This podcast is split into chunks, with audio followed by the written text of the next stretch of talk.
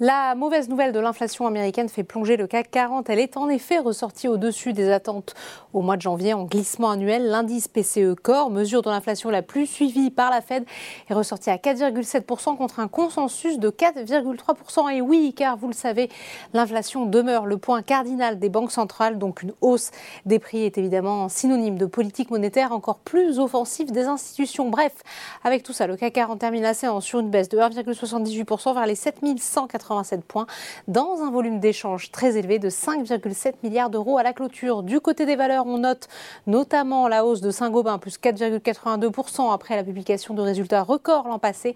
Le résultat opérationnel du groupe a augmenté de 18,4% pour atteindre un nouveau record de 5,34 milliards d'euros, tandis que la marge opérationnelle a également atteint un niveau historique à 10,4% en 2022 contre 10,2% en 2021. À l'opposé, le secteur du luxe se replie.